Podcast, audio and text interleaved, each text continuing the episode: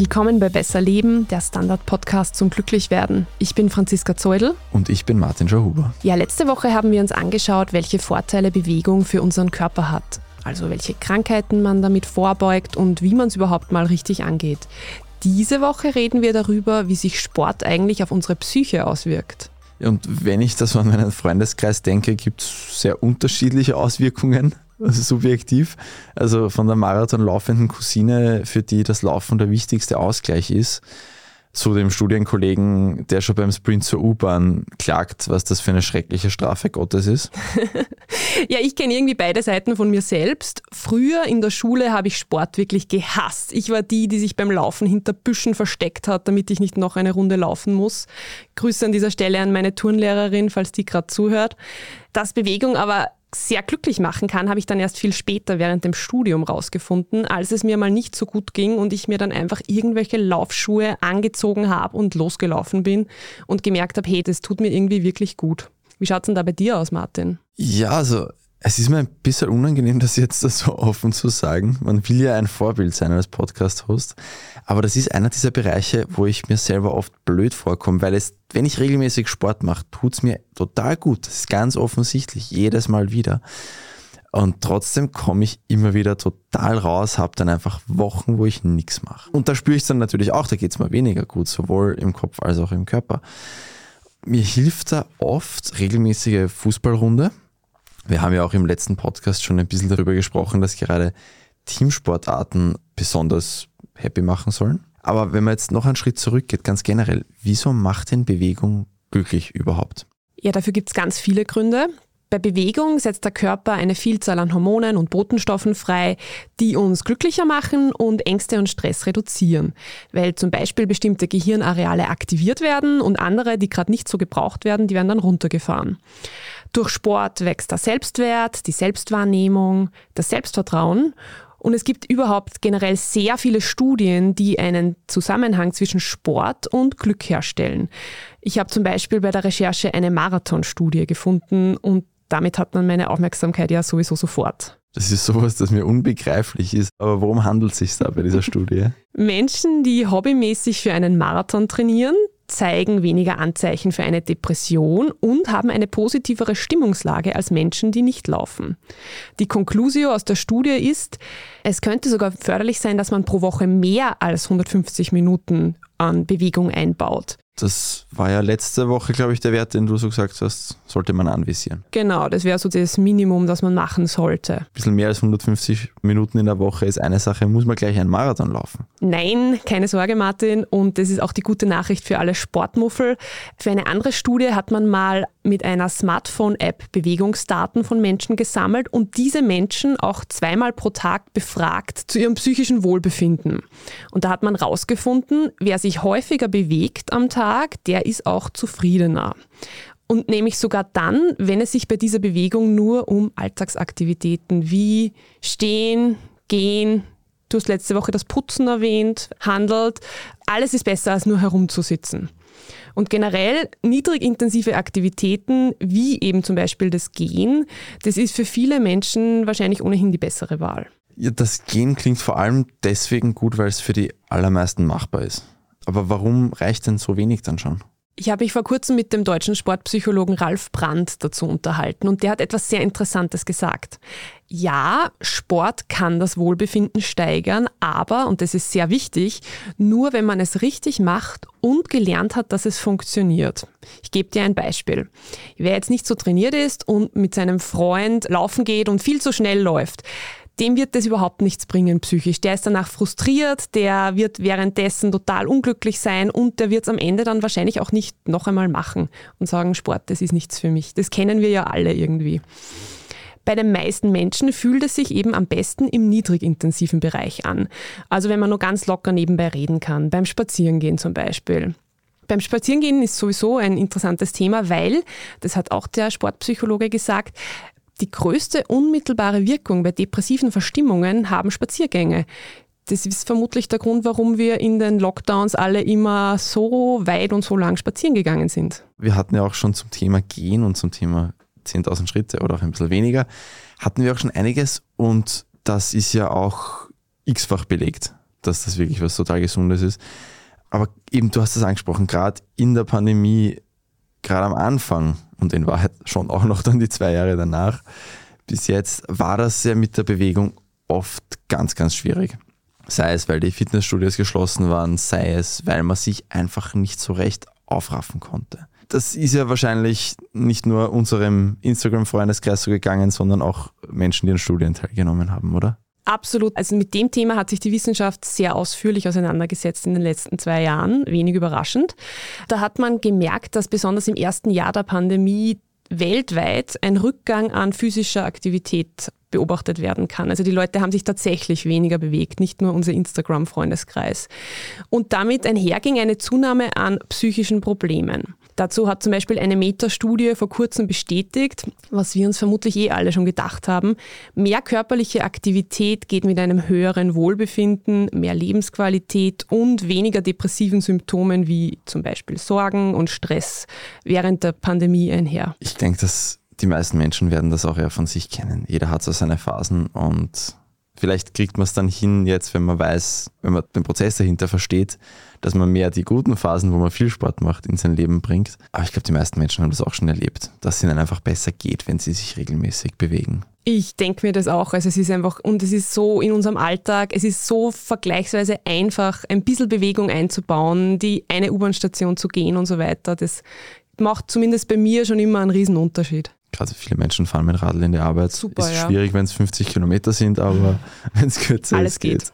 Aber weil du vorher das Marathonlaufen angesprochen hast und wir generell über die Psyche reden, beim Laufen gibt es angeblich oder wahrscheinlich dieses Runners High, diesen Rausch, wenn man dann glaubt, man könnte ewig laufen und das ist sowieso das Beste auf der Welt. Ich kann nicht oft genug betonen, wie fremd mir dieser Gedanke ist, aber ich habe schon von vielen Menschen gehört, ja, das ist doch großartig. Nein, ich möchte nicht übertreiben, laufen kann auch für mich cool sein. Es, ich muss halt gerade spüren. Ich merke schon, dir fehlt noch dieses Runners High. Also aus meiner persönlichen Lauferfahrung kann ich sagen, es gibt schon Läufe, da rennt wie von selbst. Ich weiß nicht, kennst du das überhaupt nicht? Maximal die Light, Light, Light-Version vielleicht. Ich kenne es vom Schwimmen. Also ich kenne die Idee dahinter, ich kenne es auch von anderen Sportarten vielleicht, bin mir nicht ganz sicher. Aber beim Laufen nicht. So, aber das liegt auch sicher daran, dass ich das zu selten erst versucht habe. Wir müssen mal einen Podcast-Lauf veranstalten vielleicht. Also bei mir sind es ganz oft interessanterweise Läufe nach sehr langen Bürotagen, wo ich eigentlich schon abgeschlossen habe mit dem Tag, mich kaum aufraffen kann und mich sehr müde fühle. Und auf einmal, zack, geht's dann irgendwie dahin. Aber ich sag's auch dazu, der Transparenz halber, dem stehen viele, viele Läufe gegenüber, die sich einfach nur sauzach anfühlen. Ich finde das ist aber spannend, dass du sagst, gerade die Läufe nach langen Bürotagen, also wie gesagt, ich rede jetzt nicht von Runners High bei mir dann, aber ich rede schon von Läufen, die sich ziemlich gut anfühlen. Mhm. Und sei es dann nur danach auch, aber oft auch schon ein bisschen währenddessen. Und das ist halt für mich dann schon extra befriedigend, wenn eben diese Tätigkeit, die sonst mehr so lala ist, dann auf einmal schon noch ein bisschen Spaß macht oder Freude macht. Und das ist bei mir auch meistens sind das genau die, wie du sagst, man kann sich gerade einmal so aufraffen. Ja. So wenn die Laufschuhe nicht gleich in Sichtweite gewesen wären, dann wäre es die Couch worden. Aber dann geht es eben schon noch. Und das kann ich schon noch vollziehen.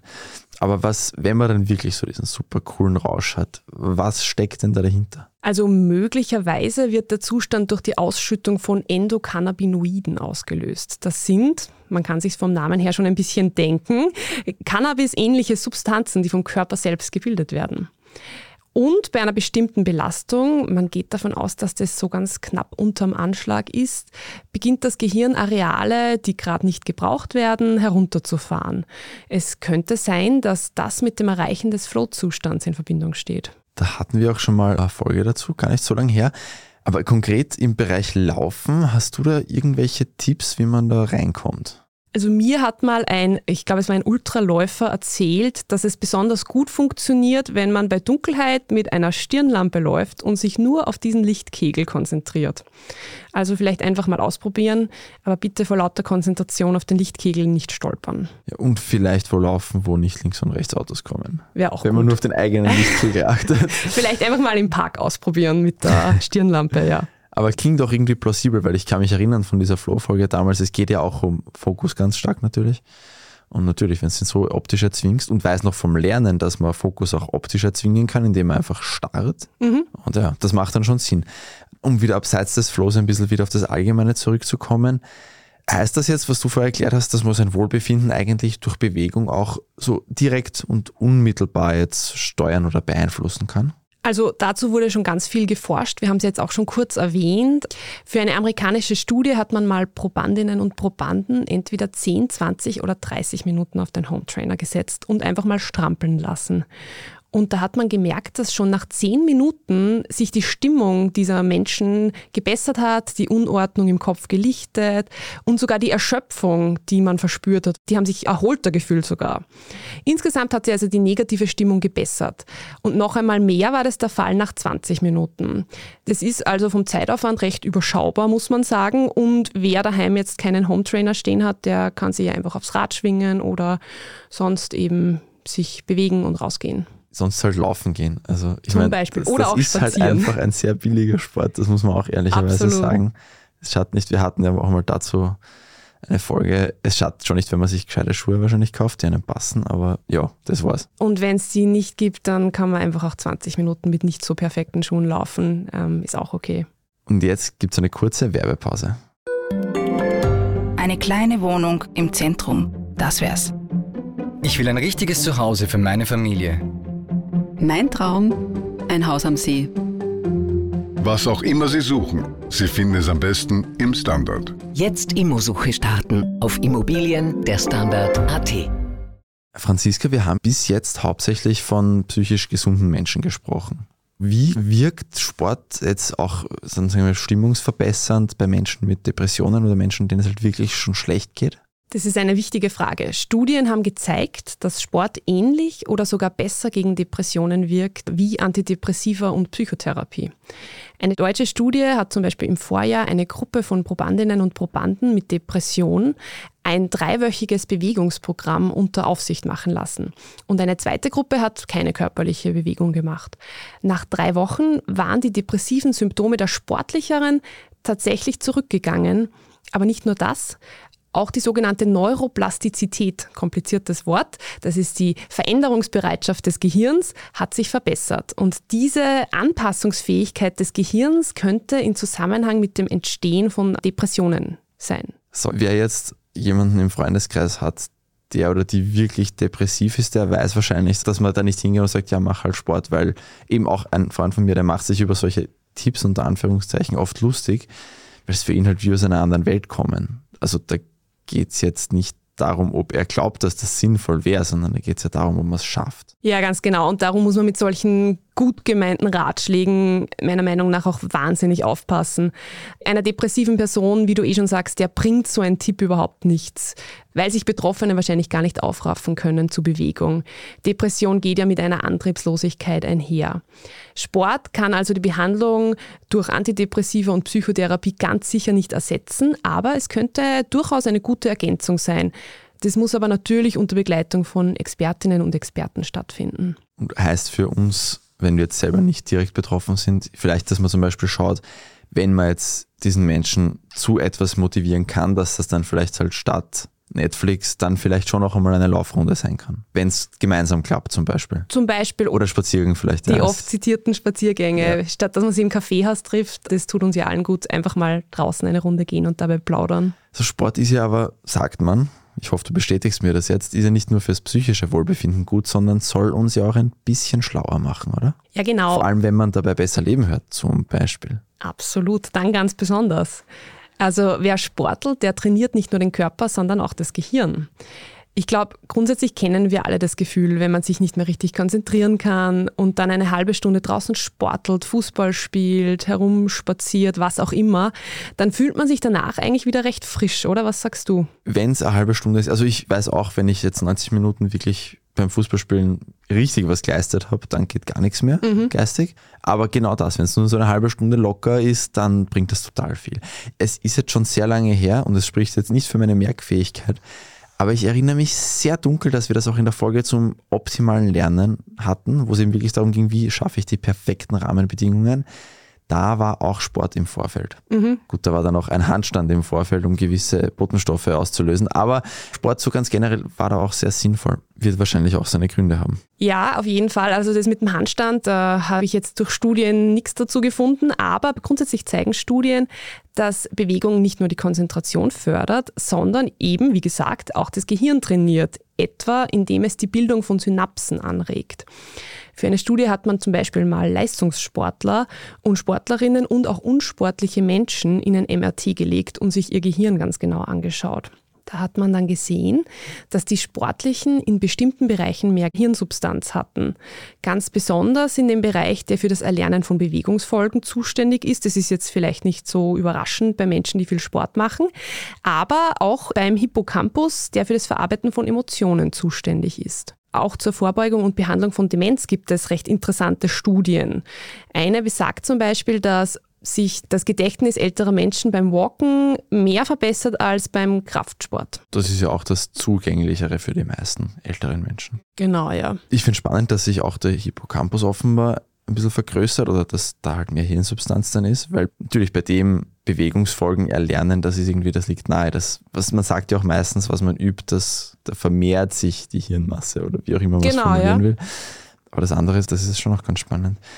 Kann man es übertreiben? Gibt es ein zu viel? Ja, sicher, so wie bei so gut wie allem, glaube ich. Die Sportsucht ist allerdings noch nicht so gut erforscht. Expertinnen und Experten gehen davon aus, dass etwa ein Prozent der Ausdauersportler davon betroffen ist. Und es gibt Hinweise darauf, dass es sich dabei eigentlich um eine Zwangsstörung handelt. Also Betroffene gehen dann zum Beispiel mitten in der Nacht bei einem Schneesturm laufen, weil sie ein Spannungsgefühl haben, das sich nur durch einen Lauf, durch Bewegung abbauen lässt. Das klingt jetzt irgendwie skurril und lustig, ist für Betroffene und für deren Angehörige aber natürlich überhaupt nicht lustig und kann auch sehr gefährlich sein. Aber auch jetzt, wenn es noch nicht die Sucht ist, gibt es ja auch das Übertraining. Ich bin ja auch Sportredakteur, also ich kenne das ja auch von Profis, dass die dann teilweise da betroffen sind. Ja, genau. Man kann ein Übertraining beschreiben als ein Burnout beim Sport. Und das ist eine Folge davon, wenn die Zeit für die Regeneration zu kurz ist. Ein Anzeichen dafür ist im Profisport, und das kennst du sicher, dass plötzlich unerklärlich äh, ein Leistungsabfall ist. Also irgendein super toller Typ, der auf einmal nicht mehr das liefert, was man von ihm erwartet. Interessanterweise sind aber auch Hobbysportlerinnen und Hobbysportler immer wieder davon betroffen, weil die haben neben ihren strengen Trainingsplänen halt auch noch Familie, Job und allerhand andere Alltagsdinge, die sie unter einen Hut bringen müssen. Das verursacht natürlich Stress. Und obendrein, schlechte Neuigkeiten, wir werden alle nicht jünger. Ja, ich weiß, es ist hart. Der Körper braucht, wenn er älter wird, mehr Zeit für die Erholung. Und irgendwann bleibt es auf der Strecke und dann hat man ein Problem. Ich denke gerade bei, was du angesprochen hast, bei Hobbysportlerinnen und Hobbysportlern, wenn dann wegen irgendwas der Schlaf zum Beispiel leidet, braucht man ja schon einen Tag mehr Regeneration. Ich kenne es Genau. schon von meinen einigermaßen erbärmlichen Ansätzen, dass einfach wirklich die Tagesverfassung so einen Unterschied macht, wie lange Regeneration braucht, wie schnell ein Muskelkater weg ist. Genau. Und gerade wenn man dann ein Ziel hat, zum Beispiel ein Datum Marathon und das Programm hat, an das man sich auf Genau. Komm raushalten will, ist, glaube ich, gar nicht so schwer, dann einmal übers Ziel hinauszuschießen. Man muss jetzt ja nicht so arg übertreiben, aber man tut sich ja schon keinen Gefallen, wenn man da einmal die Regeneration komplett schleifen lässt. Total. Also ich glaube, in vielen Fällen wäre es wahrscheinlich gescheiter, eben wenn du sagst, wenn man schlecht schlaft, dass man das Training bleiben lässt. Aber wer tut das schon, wenn er einen Trainingsplan hat und der Marathon näher rückt? Also die meisten trainieren halt dann trotzdem und das heißt jetzt nicht, dass man automatisch ins Übertraining kommt. Das ist schon sehr selten, aber man tut dem Körper halt auch nichts Gutes. Und ja auch seinem Ziel dann wahrscheinlich oft nicht. Das Genau. tut ja dann vielleicht auch mal ein leichteres Training. Oder, Ja, oder früher schlafen gehen. absolut, ja. Wenn sich jetzt jemand denkt, okay, gehe ich schon in diese Richtung, was wären da Symptome? Typische Symptome wären zum Beispiel Müdigkeit, Reizbarkeit oder eh, wie du schon gesagt hast, dass man halt schlechter schläft. Und durch das alles steigt auch die Verletzungsgefahr, weil man erschöpft ist und unkonzentriert. Das Interessante am Übertraining ist, dass eine Diagnose oft aber recht schwierig ist. Oft weiß man es dann erst im Nachhinein. Und im Profisport ist der Weg zurück an die Spitze ein langer. Generell würde ich sagen, wenn man sich tagelang erschöpft fühlt, eigentlich einfache Workouts sich auf einmal sehr anstrengend anfühlen, wie wir es gerade gesagt haben, lieber mal aufs Training verzichten und Pause machen und im Zweifel auf jeden Fall zur Abklärung zum Arzt oder zur Ärztin, auch wenn es am Ende in den meisten Fällen eh ganz harmlos ist und man einfach nur ein paar Tage Pause braucht. Das soll jetzt nicht zu spooky klingen. Ich behaupte jetzt einfach mal, die aller, allermeisten Menschen sollten eher mehr als weniger Sport machen. Ich glaube, die meisten Menschen sind wirklich meilenweit von einem Übertraining entfernt, also jetzt bitte nicht abschrecken lassen. Ja, und jetzt zum Abschluss noch eine Quizfrage. Was macht, glaubst du, glücklicher, Martin? Geld oder Sport? Ich würde sagen, mit Sport unendlich viel Geld zu verdienen. Okay, ist auch keine schlechte Idee. Ich wäre jetzt eher auf die Antwort Sport ausgewiesen. Die Universitäten Yale und Oxford haben nämlich in einer Studie mal gezeigt, dass Sport größere Auswirkungen auf unser Wohlbefinden hat als unsere Finanzen. Ziemlich spannend. Die haben nämlich ihren Probandinnen und Probanden die Frage gestellt, wie oft haben sie sich in den letzten 30 Tagen mental unwohl gefühlt? Also zum Beispiel aufgrund von Stress, Depressionen, emotionalen Problemen. Und da hat sich herausgestellt, dass insgesamt die Sportlichen weniger schlechte Tage pro Jahr haben. Und auch sehr spannend, Sportfans haben ähnlich positiv geantwortet wie sportlich Inaktive, die aber 25.000 Dollar im Jahr mehr verdienen. Also, wenn es mit dem Reichtum durch diesen Podcast nicht klappt, dann vielleicht immerhin mit der Sportlichkeit, würde ich sagen. Ja, das setzt doch ein bisschen in einen Kontext, wenn man sich manchmal denkt, oh, Sport ist so teuer. Wenn man sich denkt, Leute, die 2000 Dollar mehr im Monat verdienen, sind da gleich happy. Geht sich vielleicht dann doch der Hunderter für die Laufschuhe aus, sagen wir mal so. Vielleicht die Überstunde bleiben lassen und stattdessen in den Park laufen gehen am Abend. Und gerade jetzt, es ist ja auch ein sehr guter Zeitpunkt, um mit neuen Sportarten anzufangen. Es wird wärmer, man kann wieder raus. In der Sonne macht sowieso alles mehr Spaß. Und glücklich macht es obendrein, wie wir jetzt wissen. Also raus mit euch. Und zum Beispiel, ich weiß jetzt ehrlich gesagt nicht, ob es das in anderen Städten gibt. In Wien kann man über die USI total absurde Sportarten ausprobieren im Rahmen eines Kurses mal, das, ich meine, ja, eigentlich ist im März losgegangen, kann man immer noch einsteigen bei den meisten, wo es Restplätze gibt und da finden sich viele dann vielleicht auch was Lustiges. Ja, kann ich nur empfehlen. Ich habe mal Tebo, glaube ich, gemacht. Hat mir wahnsinnig viel Spaß Ich gemacht. habe Zweifel, ob das wirklich existiert, aber ich schwöre. man kann lustige Sachen machen. Ja, und für die, die vorige Woche vielleicht verpasst haben, da ging es eben auch um die physischen Aspekte hauptsächlich und ich denke, die meisten werden jetzt schon überzeugt sein, dass Sport sinnvoll ist. Aber falls jemand noch nicht überzeugt ist, lohnt es sich nach einer Woche zurückzuspringen. Auf jeden Fall. Ja, und wer in die nächste Woche springen will, muss jetzt noch kurz Geduld haben. Sollte uns aber trotzdem abonnieren auf Apple Podcasts, auf Spotify, gern auf kleineren Podcast-Apps. Und wenn jemand Themenvorschläge hat, besser leben at derstandard.at. Wir freuen uns über alle Hinweise, auch über sonstiges Feedback. Wir kriegen immer wieder sehr nettes Feedback. Freut uns auch sehr. Und weitersagen ist natürlich ganz besonders schön für uns. Das war Besser Leben, der Standard-Podcast zum Glücklichwerden. Ich bin Franziska Zeudel Ich bin Martin Schauhuber und die Folge wurde produziert von Christoph Grubitz. Tschüss! und bis nächste Woche.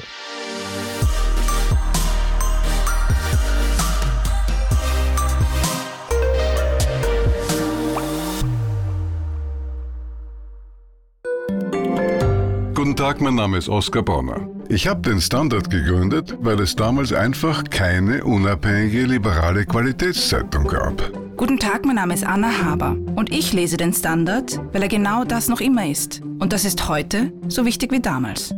Der Standard, der Haltung gewidmet.